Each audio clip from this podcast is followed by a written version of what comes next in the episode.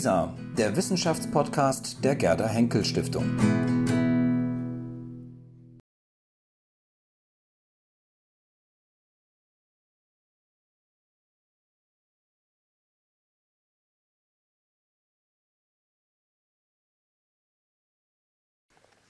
Frau Professor Söntgen, Sie lernen an der Universität Leuphana, also in Lüneburg, ähm, Kunstgeschichte.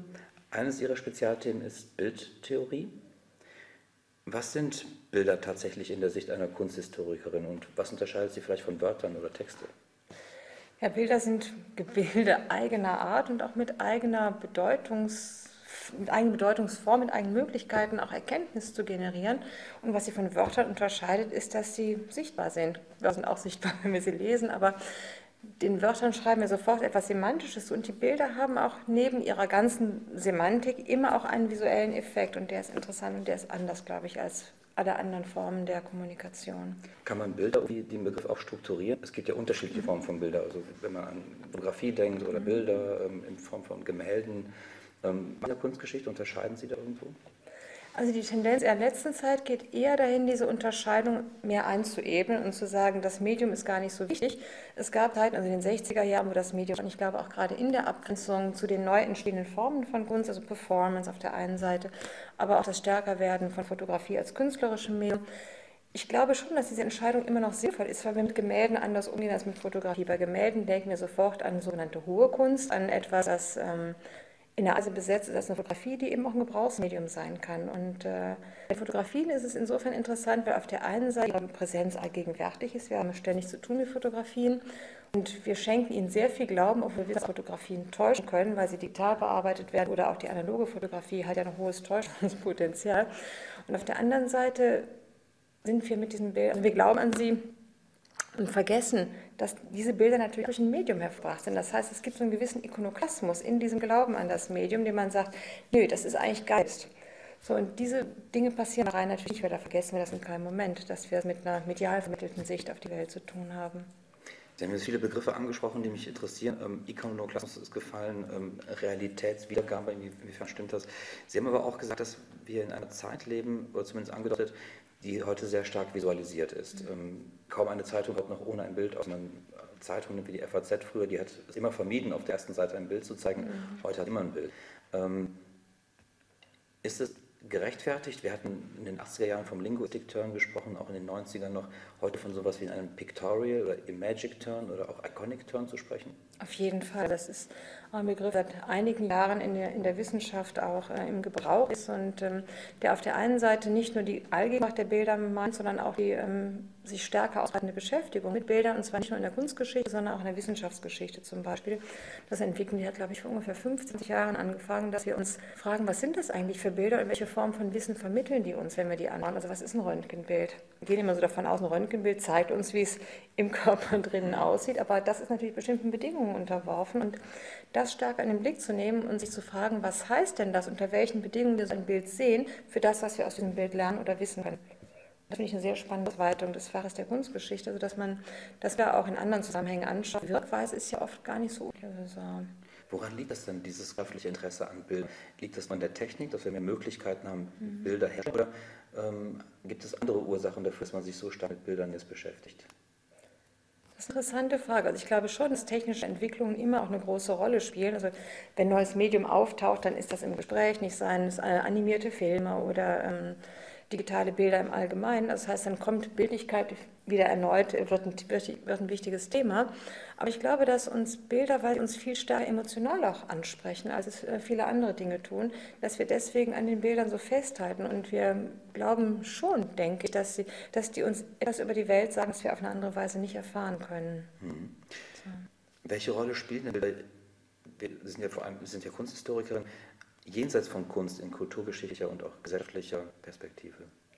Also ich glaube, dass Bilder in einer ganz ähm, eminenten Weise unser Bild von der Welt prägen. Also so alles, was wir sehen, also wir, sehen ja nicht, nicht naiv oder unvoreingenommen, sondern unser Sehen ist immer schon voreingestellt, Bilder, die wir haben. Und ähm, Ja, diese Frage deutlicher zu stellen, also fragen, wo kommen diese Bilder her? Und können Bilder aus möglichen sein, ist, glaube ich, eigentlich für fast alle Disziplinen wichtig. Oder überhaupt sich dafür zu interessieren, in welcher Weise Wissen ähm, sichtbar gemacht wird, anschaulich wird. Und auch solche Dinge wie Diagramme und so, das sind ja auch Formen von Bildern. Und auch solche Gegenstände sind in der Zeit immer wieder auch Gegenstand der, nicht nur, nicht nur der Kunstgeschichte, sondern auch der, der Wissenschaftsgeschichte, Bildwissenschaft geworden. Politische Bilder sind eine, haben eine enorme Bedeutung. Also wenn sich Werbeplakate für Politik äh, und gerade ältere Muster und die kommen oft dann doch wieder aus der Kunstgeschichte. Was sind das für Muster? Ähm, was sind die historisch bedingt, diese Muster, die man zurückgreift? Haben Sie vielleicht ein Beispiel? Mm, mir fällt kein politisches Beispiel ein, aber zum Beispiel, als Podolski das Tor geschossen hat gegen Polen, greift er sich ans Herz und schaut gen Himmel. Und das, ist ein, das sieht aus wie ein Bild von Guido Reni, also ein italienischer Maler des Barock. Und das ist schon sehr interessant. Die Kunstgeschichte auf der einen Seite, nicht die Kunstgeschichte, sondern die Geschichte, in der Geschichte der Kunst Körpersprache ins, im Bild festgehalten wurde, die, die sprechend war, verständlich war. Und dass aber solche Formen heute weiterleben und es ist nicht, nicht so klar zu entscheiden, hat das jemand gesehen, einfach in der Bildkultur, und das, das muss jetzt gar nicht Guido Reni gewesen sein, sondern diese Art äh, ergriffen zu zeigen, die wandert über die verschiedensten Medien bis, bis, bis ins Gedächtnis der heutigen Zeit, ohne dass man die Quellen benennen könnte. Und das finde ich sehr spannend. Die Faszination am Bild vielleicht auch daran liegen, dass anders als der Text, der im Grunde eine eindeutige Aussage hat, dass Bilder sozusagen von allen ganz unterschiedlich gesehen und interpretiert werden können?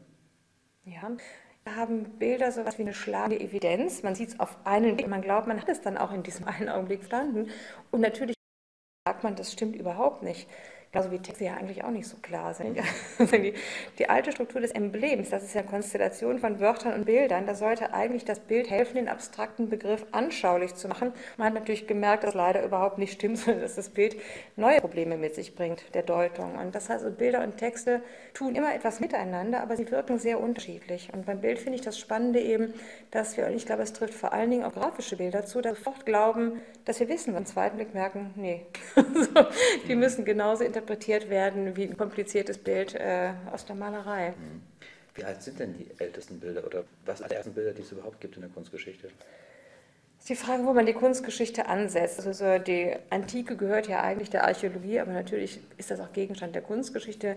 Die setzt eher mit dem frühen Mittelalter ein, aber wir haben natürlich auch ältere Bildzeugnisse, die Höhlenmalerei und äh, da haben sich aber die Kunsthistoriker nur sehr selten dran versucht. Wilhelm Worringer hat das getan Anfang des 20. Jahrhunderts, als man sich für Abstraktion mit Abstraktion beschäftigt hat. Da war das ein wichtiges Thema, sich zu fragen, also welches Bedürfnis steht dahinter, solch in dieser frühen Zeit Bilder zu machen.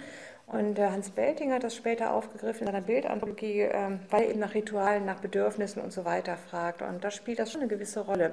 Aber das werden wir nie wissen können, denn es gibt ja keine Quellen. Wir haben diese merkwürdigen Zeugnisse und äh, deswegen sind sie, glaube ich, auch so spannend. Mhm. Lässt sich denn so ein Faden ziehen, historisch sozusagen, von, von den Höhlenbildnissen oder Höhlenmalerei, ähm, was über Ikonoklasmus bis zur heutigen Bildallmacht? Sehen Sie das?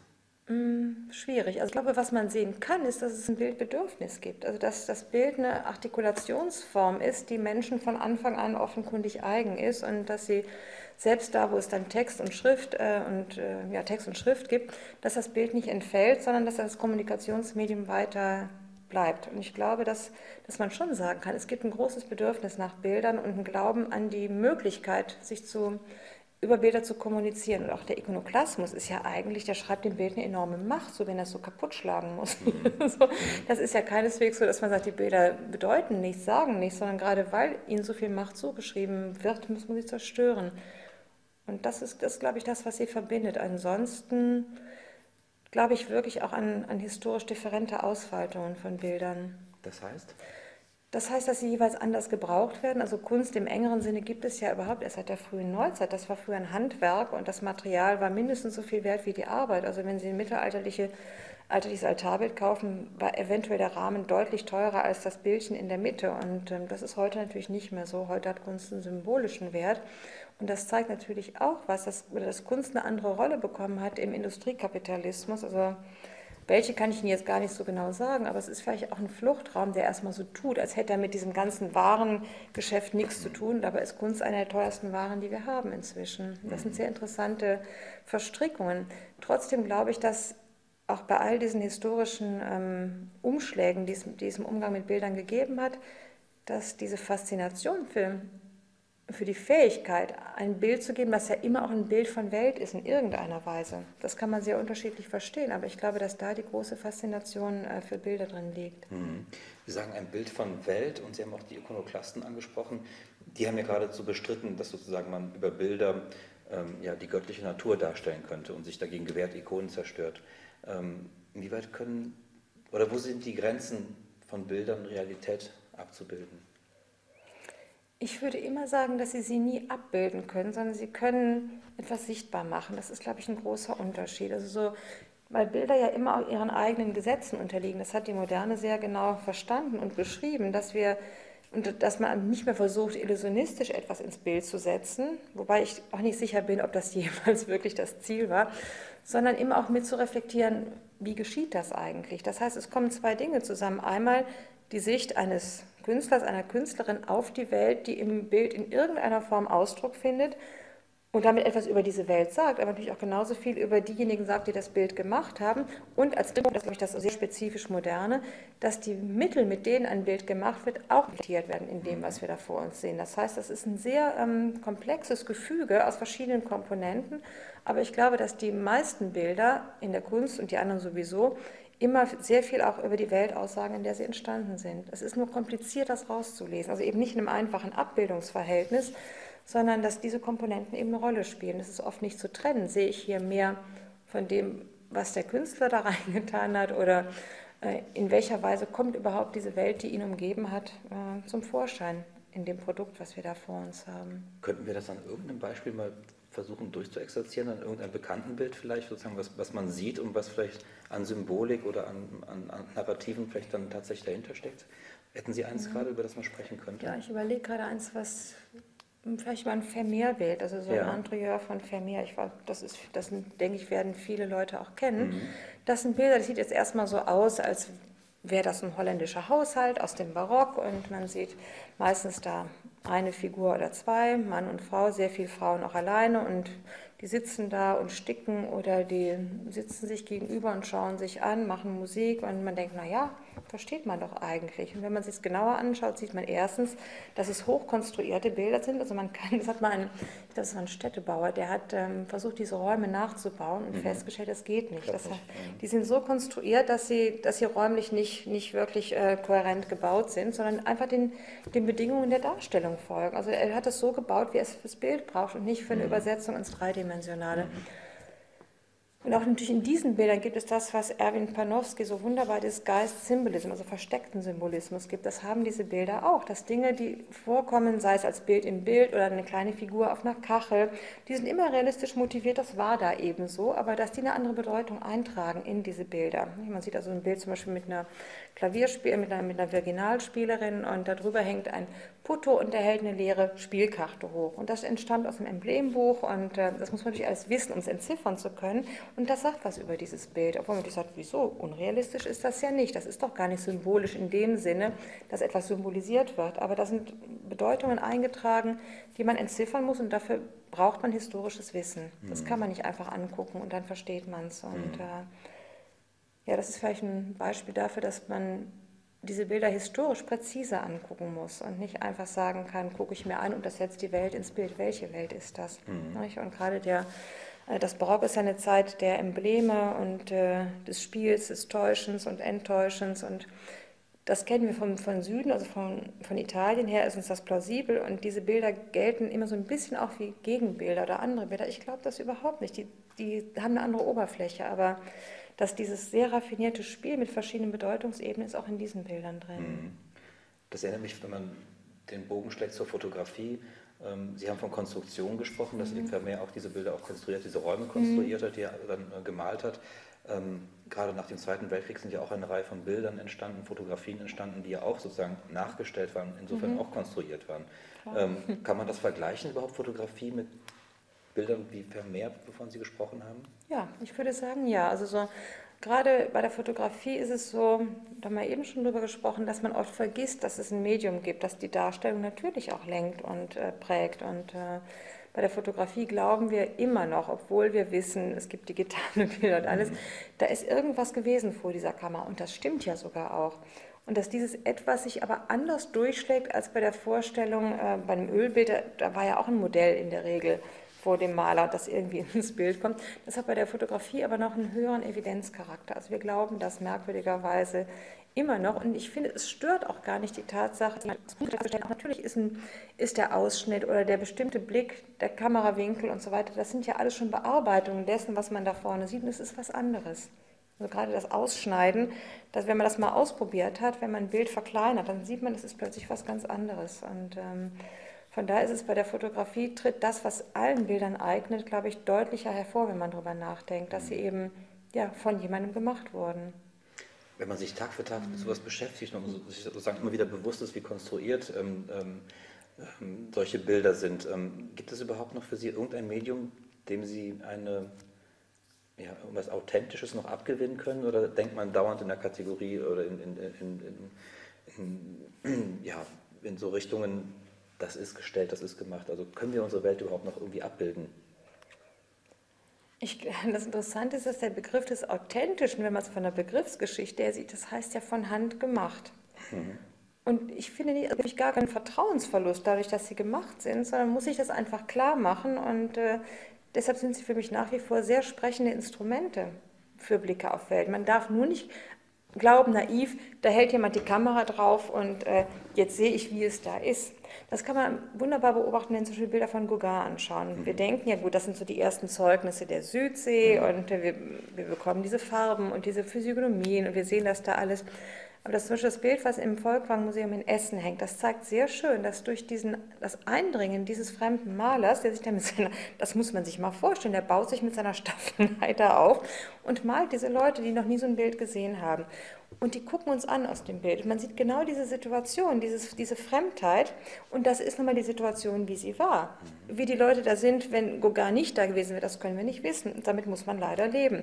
Aber wir sehen sehr wohl diese Fremdheit dieser Begegnung von dieser bestimmten Art von Modellen, die mit dieser Bildtechnik gar nicht vertraut sind, und diese Maler, der mit aller Verzweiflung aus den Leuten, deren Einheit er stört, diese Einheit wieder herauszuholen. Und das, das kann er nun auch mal leider nicht tun, weil er ist ja schließlich da. Und äh, das ist das Dilemma von allen Bildern, dass in dem Augenblick, wo sie gemacht werden, sie das verändern, was da ist. Es gibt in der Kunstgeschichte eine Richtung, die heißt, ähm, ähm oder überhaupt in der Kunst ähm, Realismus. Ähm, dann stimmt dieser Begriff überhaupt nicht? Das ist die Frage, was man so genau damit meint. Also wenn man sagt, das ist eine Kunst, die sich stärker den Erscheinungen verpflichtet fühlt als einer abstrakten Idee, dann ist er richtig. So. Wenn man aber glaubt, man hat dadurch ein wahreres Bild von der Welt, ist er falsch. Weil warum soll die Vorstellung, dass man aus den Dingen ihr Wesen herauszieht, wie der Idealismus das tut, warum soll das falscher sein, als nur den Erscheinungen zu folgen? So. Dazu kommt noch, dass viele Realismen ganz stark symbolisch arbeiten, also die ein Sinnbild ihrer Zeit geben möchten und damit sind sie gar nicht mehr in dem Register eines einfachen äh, Abbildens. Von daher ist das ein Begriff, der vielleicht falsche Versprechungen macht, aber der ist nicht in sich falsch, sondern nur wenn man ihn von der falschen Seite her anschaut, dann wird er anrüchig. Aber eigentlich ist das sozusagen nur eine unterschiedliche Beschreibung, auf was man sich fokussiert und wo man natürlich glaubt, auch Wahrheit finden zu können. Mhm. Und von daher, also ich nehme Kunst schon immer sehr ernst in diesem Anspruch, uns ein Bild geben zu wollen, das irgendeiner Wahrheit folgt, sonst ist es reiner Zynismus. Gibt es auch, aber das. Ähm, mhm. Und aber die spezifische Form der Wahrheitsfindung, die ist interessant und die, das ist eben die Aufgabe auch der Kunstgeschichte, das zu beschreiben. Und ich glaube eben nicht nur für künstlerische Bilder, sondern das gilt im Prinzip für alle Bilder. Mhm. Gibt es irgendwelche Bilder, die Sie besonders faszinieren? Ja, viele. so, aber wen ich besonders mag, das ist Vermeer, das ist Chardin, das ist Matisse, das ist Manet. Was schätzen Sie daran und, sehr? Ähm, ich glaube, weil sie genau das tun. Weil, sie, weil das alles Bilder sind, die sehr stark über ihre Darstellungsweise nachdenken, das auch zeigen, die sind kompliziert und die sind nie auflösbar. Das sind alles keine Bilder, wo man irgendwann sagen kann, so, jetzt habe ich die so verstanden, dass ich das ein für alle Mal festgezogen habe, sondern die immer neue Bedeutungsebenen auch generieren. Es gibt mhm. andere Bilder, die tun das nicht und die finde ich dann ein bisschen langweilig. Okay. Vielleicht eine Frage noch, würde ich daran anschließen wollen. Ab wann waren sich die Hersteller von Bildern, beispielsweise Maler, bewusst, dass sie sozusagen nicht die Realität abbilden, sondern dass sie eine bestimmte Situation vielleicht fangen, die auch dann eben nicht ja, real ist? Gibt es das? Waren ja. die also gab es diese Problematisierung? unter den Malern selbst? In gewisser Weise natürlich schon. Meine, wenn man sich die Geschichte der Malerei anschaut, im Mittelalter ging es primär, nicht nur, aber sehr doch sehr stark darum, religiöse Vorstellungen ins Bild zu setzen. Das heißt, es war eine ganz andere Idee davon, was ein Bild wahr macht. Die frühe Neuzeit wird viel stärker weltverbunden, also es ist stärker weltverbunden und da kommen solche Fragen dann anders auf. Das heißt, was setze ich da eigentlich ins Bild, mit welchen Ansprüchen tue ich das, wer lenkt das, wer steuert das und das wussten die im Prinzip ab dem 15. Jahrhundert natürlich sehr, sehr genau. Aber die hatten eine andere Problemstellung als die Maler im Mittelalter. Und dann im 19. Jahrhundert werden diese Fragen ganz zentral in der Malerei. Das mhm. heißt, diese, auch die, die Frage, was mit was für Mitteln arbeite ich hier überhaupt? Und äh, was können die bewirken? Und in welchem Rahmen steht das? Und was sind Überschriften für Malerei. Man hat politische Maler wie Courbet, der ganz klar sagt, meine, mein Anliegen ist auch ein politisches. Ich will meinen Zeitgenossen vor Augen stellen, wie ihre Wirklichkeit aussieht. Und der malt diese Steinklopfer und natürlich hat er die ins Atelier geholt. Das ist ja, das ist ja Quatsch, sich zu, zu denken, der ist dann rausgegangen und die waren da auf der Straße. Es gibt immer wunderbare Geschichten, auch dazu so Legenden. Ne? Also er fuhr mit der Kutsche durch die Landschaft und da sah er diese Steinklopfer und äh, so und die ganze Elend seiner Epoche. Mhm.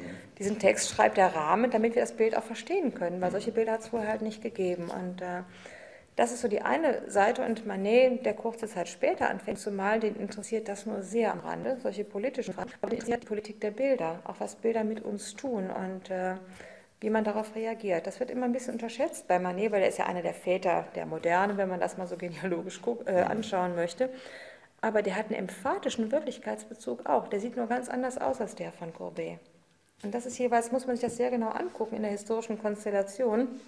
Die Kunstgeschichte hat sehr lange so, schreibt sehr gerne so Entwicklungsgeschichten. Ne? Und es gibt einen Hurra-Diskurs, der heißt, also da hinten ist die Abstraktion und da müssen wir alle hin. Und alle Maler, die auf dem Weg etwas zu bieten haben, werden gefeiert und die anderen sind irgendwie rückständig oder naja, vielleicht auch politisch. Und das halte ich für eine total falsche Erzählung. So, sondern mich interessiert viel stärker, wie sich das aus der Epoche heraus entfaltet und was sind eigentlich die Fragen, die sich in der Zeit stellen. Und ähm, ich könnte nicht sagen, ist Manet moderner als Courbet? Das finde ich eine blöde Frage. Nicht? Also der, der ist auf eine andere Weise modern mhm. als Manet. Das ist, ich finde Manet der interessantere Künstler, aber Courbet ist auch ein guter Künstler. So. Gut. Ja, Frau Professor Sandler, vielen Dank für dieses Gespräch. Danke vielen Ihnen. Dank, dass Sie hier ins Haus der Gerda Henkel Stiftung gekommen sind. Und ja, weiterhin alles Gute und lassen Sie uns die Bilder weiter beobachten. Dankeschön. Danke.